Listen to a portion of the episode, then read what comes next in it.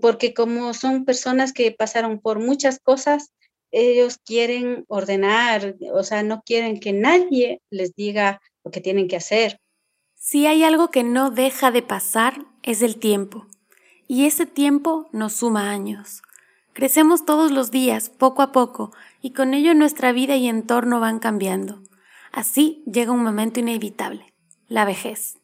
Este proceso natural trae consigo muchos cambios en la persona y en su entorno, y las familias se ven en la necesidad de tomar decisiones sobre cómo será el cuidado, atención y últimos años de vida de sus padres, madres, abuelos o abuelas. Cuando sienten que en realidad uno se les quiere ayudar, se dejan ayudar pero para ellos es muy triste saber que ya no pueden hacer las cosas. Digna Alta se dedica a esta actividad desde hace más de 10 años y hoy quise entrevistarla porque fue parte fundamental en el cuidado de mi abuela. Fui testigo de la dedicación y amor que le entregó, de los detalles y de la alegría con la que llenó sus días. De cada uno me dejan enseñanzas y llevo, llevo en mente y en gratitud a todos los abuelitos. Reflexionemos y valoremos a través de ella este gran trabajo y la importancia de cuidar, atender y respetar a nuestros adultos y adultas mayores en una fase de su vida en la que lo que más necesitan es amor. ¿Qué tal de amores? ¿Qué tal de migraciones hacia otras formas de querer?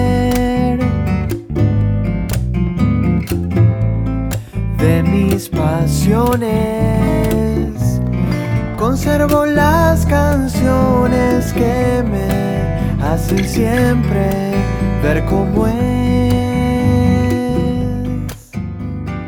Te doy la bienvenida a ¿Qué tal de amores? Mi nombre es Nicole.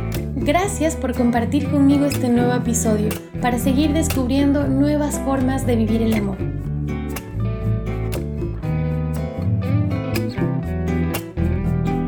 Puede ser que mis amores no sean lo que el mundo espera cuando grito fuerte que me quiero. Hola Digni, gracias por haber aceptado la invitación para participar en el podcast. Estoy muy feliz de verle. Usted se ha conectado hoy desde Cotacachi, en Ecuador, que Cotacachi es del pueblo de donde yo soy, ahí en Ecuador. Aunque viví en Quito, soy de Cotacachi. Bienvenida, Digni, ¿cómo está? Mucho gusto, Nicolita. Buenos días. Es un gusto, un placer estar comunicándome con usted. Em, Digni, para mí usted es una persona muy especial. Yo le conocí a usted más o menos en el 2013, 2012, 2013, cuando empezó a trabajar con mi familia y fue una persona fundamental en, el cuidado de mi abuelita en sus últimos años de vida. Así que cuando pensé en hacer este podcast, este episodio, en donde hablemos del adulto mayor y de la importancia que tienen el, el, darle una vida digna, con cuidados y con amor y con cariño, la persona que se me vino a la mente fue usted. Muchas gracias. Así que bueno, para empezar, Digni, quiero eh, preguntarle un poco justo de usted y qué es lo que hace en su trabajo. Eh, sí, tengo experiencia en trabajar en adulto mayor más o menos 10 años más o menos. Eh, desde que fui a Guayaquil y ahí seguí esta carrera.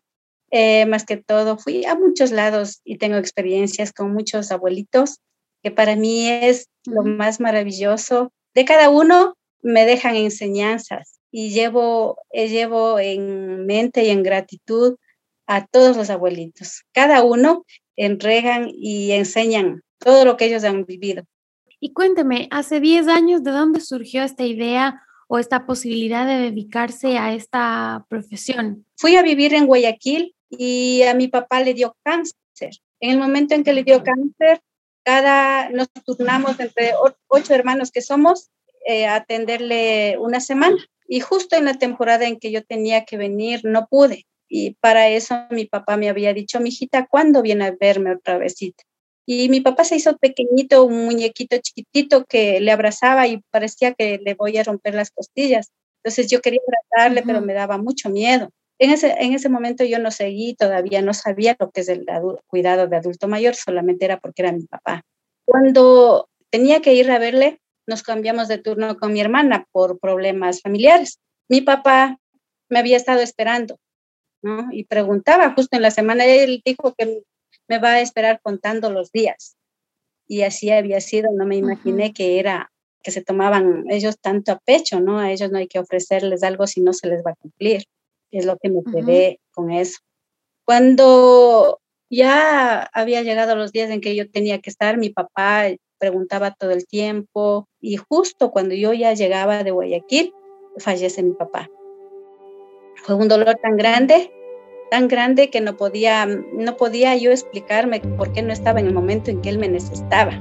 Entonces, bueno, ya pasó todo el tiempo, todo, pero no, no, no lograba yo tener esa paz, esa tranquilidad me acerqué mucho a Dios y le pedí a Él que me, que me enseñe qué es lo que tengo que hacer para tener esa paz y ya poderme perdonar que no estaba con mi papá. En eso seguí un curso bíblico, ¿no? Y esa hermanita me dijo que me vaya a buscar siguiendo cursos de lo que sea. Fui a la universidad estatal y encontré cursos de enfermería, de geriatría, de todo eso, ¿no? En ese momento seguí de enfermería y luego hubo el cursito de geriatría todavía yo pienso que en ese momento no sabía lo que yo quería, ¿no? Cuando ya, eh, eh, mi, profesor nos escogió a 10 personas que estábamos capacitadas por el carácter y nos mandaron a hacer prácticas del Lorenzo Ponce. El Lorenzo Ponce es un hospital psiquiátrico que está en la ciudad de Quito, ¿no? Para que la gente que está escuchando sepa. En Guayaquil. En Guayaquil. Sí, en Guayaquil. Entonces fui allá. Todavía no sentía yo ese, como le digo, ese, ese amor tanto al adulto mayor, pero el profesor me escogió y me mandó allá y yo me asusté mucho. Fue duro, muy triste, muy doloroso porque se viven muchas cosas. Eh, ancianitos que están abandonados. Entonces el ver ese dolor, eso me fue enseñando más, dando, como le digo, el amor y me quitó ese dolor que tenía hacia mi papá. Ahí entendí que era algo que me mandó Dios, porque yo es lo que le pedía para sanar. En eso llegué ya a Cotacachi, regresé a Cotacachi haciendo prácticas y todo eso que pasó dos meses allá. En eso apareció una señora muy linda, muy inteligente, que me enseñó tantas cosas. Eh, tenía un carácter duro, ¿no? Eh, tenía un carácter duro, pero a la vez era tan linda, tan humana, tan amorosa a sus nietos. ¿Quién será? ¿Quién será? ¿De, de quién me está hablando? Se llama Marujita Moreno, su abuelita. Dignita apareció en la vida de mi familia en el preciso momento en el que mi abuela, una mujer que siempre fue fuerte e independiente, necesitaba cuidados especiales y atención las 24 horas del día. Aunque al inicio mi mamá y mis tías establecieron turnos de cuidado y las nietas y nietos ayudábamos en todo lo que podíamos, nuestra voluntad no era suficiente para lo que mi Maru, mi abuelita, requería en ese momento. Así fue como Digni llegó a integrarse a la familia y continuó una gran sonrisa, una hermosa vocación de servicio, paciencia y mucho amor pudo ganarse el corazón de la señora Marujita, como ella le decía, y la gratitud de toda la familia. Entonces, ¿qué hace una persona dedicada al adulto mayor? ¿Qué es lo que Dignita y las personas que se dedican a esto hacen? Bueno, el cuidado adulto mayor requiere de muchas cosas en realidad primero físicamente, que es estar pendiente de ellos en el aseo, que estén bien, que estén alimentados, que se alimenten bien, porque también es otra cosa, ¿no? La alimentación tiene mucho que ver. El cuidado muchas veces es asearle, como un bebé, todo de acuerdo a la edad, porque hay personas que todavía están bien, no les gusta que les topen, tienen recelo, pero eso también hay que aprender, saber llegar a ellos para que ellos le tengan la confianza, porque como son personas que pasaron por muchas cosas, ellos quieren ordenar, o sea, no quieren que nadie les diga lo que tienen que hacer. Quieren seguir siendo independientes. Es difícil como después de haber sido independiente, ahora dar como ese retro y, dejar que los espacios más privados y más íntimos de una, de una persona estén como abiertos a una tercera persona, ¿no? Entonces, eso también es un proceso que hay que comprender. Claro, con amor, mucho amor, se puede llegar a cada uno de ellos. Es difícil, pero no imposible, porque cuando se da amor todo se puede, poco a poco se va llegando. Hay veces que a uno le rechazan, le, le rechazan, no quiere verle, pero cuando sienten que en realidad uno se les quiere ayudar, se dejan ayudar. Pero para ellos es muy triste saber que ya no pueden hacer las cosas. Claro, es como em, dejar toda la vida que tenían antes y, empezar a enfrentar que ya no tienen las mismas habilidades y las mismas destrezas, ¿no? Eso cuando hablamos de personas que eh, tienen como sus em, habilidades cognitivas intactas. Pero también nos encontramos con casos en los que ya empiezan a aparecer, a, aparecer enfermedades propias de la edad, eh, demencia senil, algo de Alzheimer, en donde ya el, trato es distinto, ¿no? Porque están en, otro, en otro momento en el que están viviendo incluso cosas distintas. Yo me acuerdo mucho que eso empezó a pasar con, con mi abuelita, ¿no? Que ya no, no, no estaba al 100%, estaba consciente, nos reconocía, pero eh, ella tenía su mundo y su propia realidad. Entonces ahí también hay un reto de poder trabajar con ellos, eh, entendiendo que están en otro momento, ¿no? Yo principalmente con las personas que ya se olvidan de sus cositas, como su abuelita que se olvidaba, yo entraba en ese momento en el mundo de ella si ella me decía que vamos a tal parte, yo le decía vamos, eh, le seguía la corriente. Sí, además que creo que esos momentos son los que les hacen súper felices, ¿no? Para, además que en, este caso yo tengo que decir, para las familias también es complicado, o sea, las familias pueden querer tener el, el tiempo y el cuidado al adulto mayor, pero es muy difícil porque requieren el 100% de la atención. Es decir, más allá de la voluntad que pueda tener un hijo, una hija o una familia de tener un adulto mayor en la casa, y bueno, se toman decisiones a veces, ¿no? De que estas personas vayan a centros de cuidado del adulto mayor. En el caso específico de, mi familia, que lo quiero compartir aquí, usted apareció y fue realmente la mejor opción y lo mejor que nos pudo pasar como familia porque nos daba mucha tristeza tomar la decisión de que mi abuelita estuviera en algún centro de adulto mayor, porque bueno, siempre hay este apego, ¿no? Y este cariño, pero no era posible, ella no, no hubiera tenido todos los cuidados que necesitaba si usted no hubiera aparecido. Eh, fue, fue bien importante. Ahora, Digni, estos momentos que usted cuenta son realmente lindos y van dejando todas esas enseñanzas y probablemente mucha gente en la familia no tenga la oportunidad de, de vivirlos con la intensidad que usted lo hace, porque usted está el 100% del día cuidando a estas personas, ¿no? Eh, ¿siente, ¿Siente usted que en general en la sociedad su trabajo es valorado? No, no, no. Muchas veces lo que uno se hace porque para esto se necesita abandonar a la familia, como dijo en un momento usted, se pierde todo, todo. Usted ya no, ya no, no tiene una vida afuera, más que con el adulto mayor que se entrega, con el abuelito que se entrega, y no, no le valoran, más que todo porque no saben en realidad lo que es cuidar a, un abuelito, a un adulto mayor. Por suerte hay muchas personas en el mundo con esta vocación de cuidado y de servicio, porque aunque es una tarea aparentemente fácil, tiene muchísimas complejidades. ¿Qué es lo que para Digni es lo más difícil de esta profesión? Esperé una respuesta desde el yo, desde las circunstancias laborales, pero me encontré con otra cosa, porque lo más difícil está en el otro, en el bienestar de la otra persona. Lo más difícil para mí es cuando ellos se ponen a llorar, eh, recordando a sus, a sus familiares, eh, recordando cosas que no existen muchas veces ya. Eso es lo que más me duele para mí. Es lo más doloroso cuando lloran y piden y preguntan y quieren verle a esa persona y uno no se sabe, cómo le digo, consolarle. Bueno, se le consuela, ¿no? Se le da cariño todo, pero para uno es duro vivir ese momento que ellos pasan.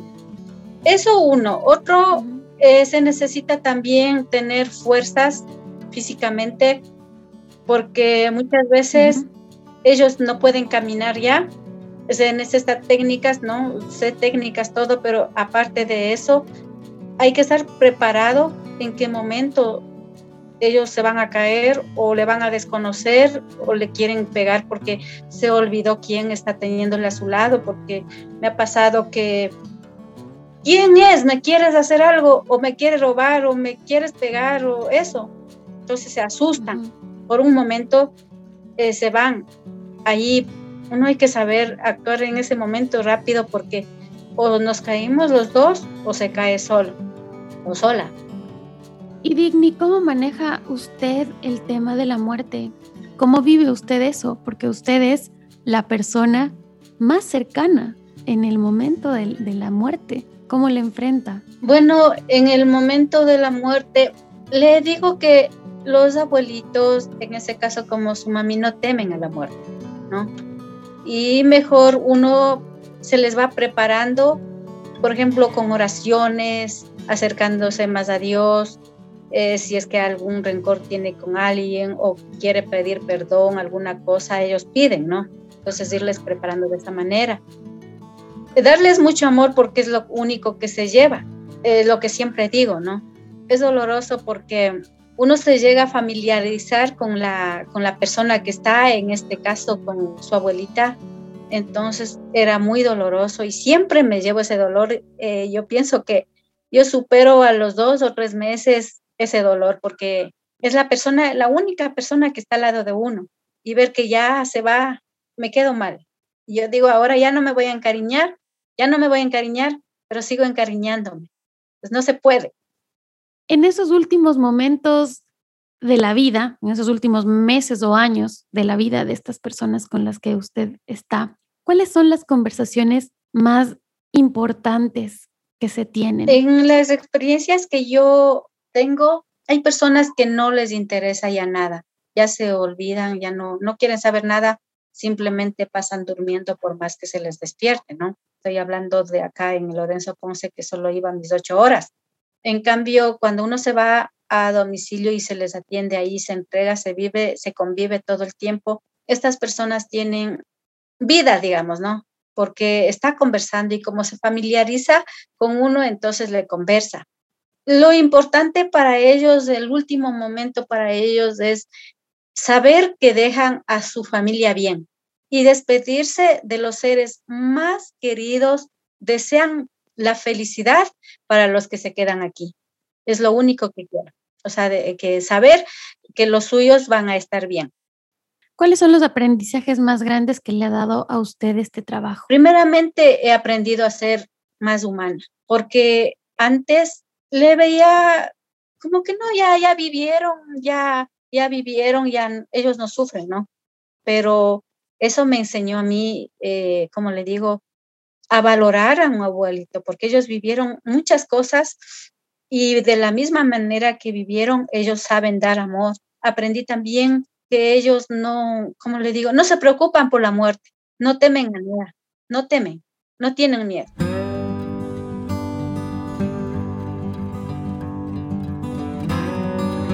Ahora, Dignita, ¿qué podemos hacer nosotros como familia? ¿Qué consejo usted le daría a la familia o los familiares de adultos mayores? A los familiares les daría, les pediría primeramente que a sus abuelitos les ayuden, les ayuden a integrarse. O sea, muchas veces ellos se aíslan, se sienten desplazados de la familia o se sienten como que como ya están mayorcitos no pueden. Entonces, que les ayuden, o sea, que no les abandonen, que el abuelito ya se metió en el cuarto, no importa, ya está. Que ellos también tienen que eh, participar, no en todo, ¿no? Pero en muchas cosas, hacerles sentir importantes. Eso y también no burlarse, porque a veces, a veces se les ríen de las cositas que hacen y ellos no toman bien.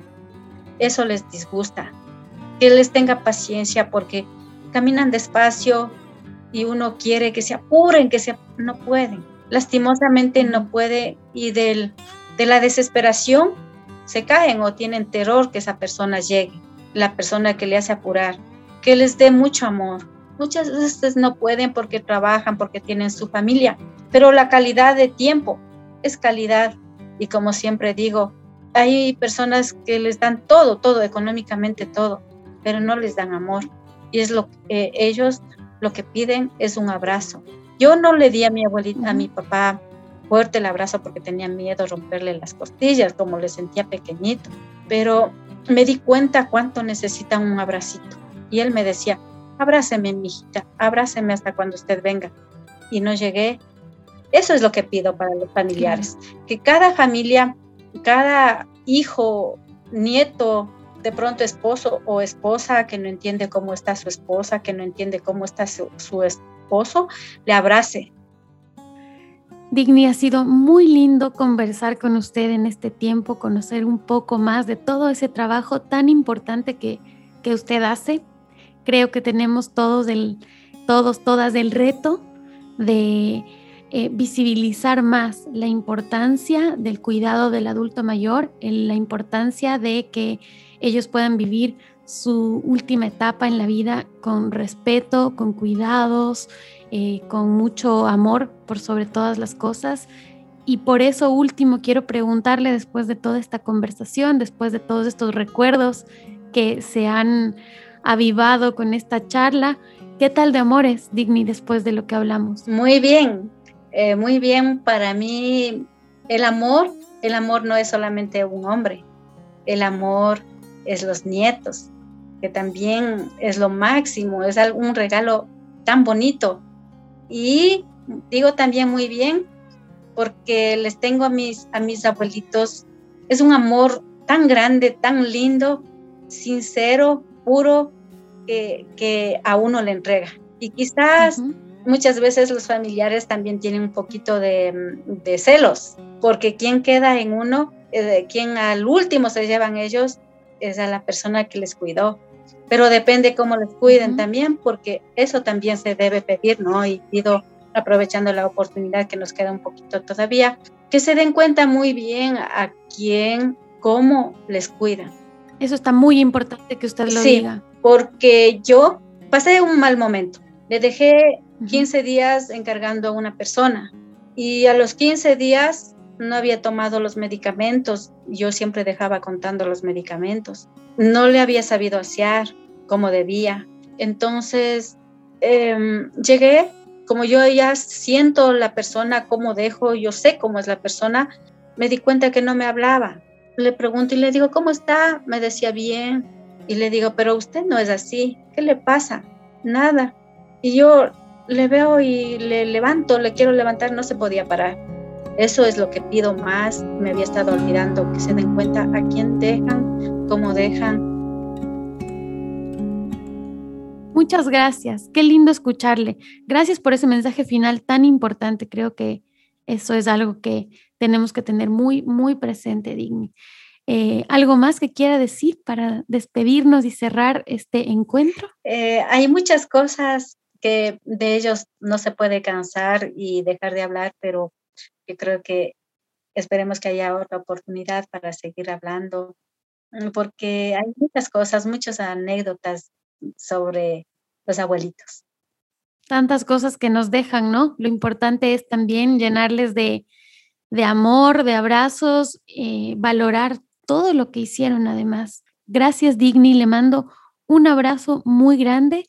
Le expreso además aquí públicamente lo que siempre le digo por interno y es mi gratitud por todo ese cuidado y por todo el amor y por toda la calidad de, tiempo que usted le entregó a, a, mi abuelita, que es para mí y para toda la familia una persona sumamente importante que en esos cuatro últimos años de vida le tuvo a usted como su compañera más importante. Gracias por eso y por todo. De escuchar ¿Qué tal de amores? Si te gustó el contenido, compártelo en tus redes sociales. Y si quieres formar parte de esta comunidad, no olvides suscribirte al newsletter desde www.quetaldemores.com. Hasta un siguiente episodio. De mis pasiones,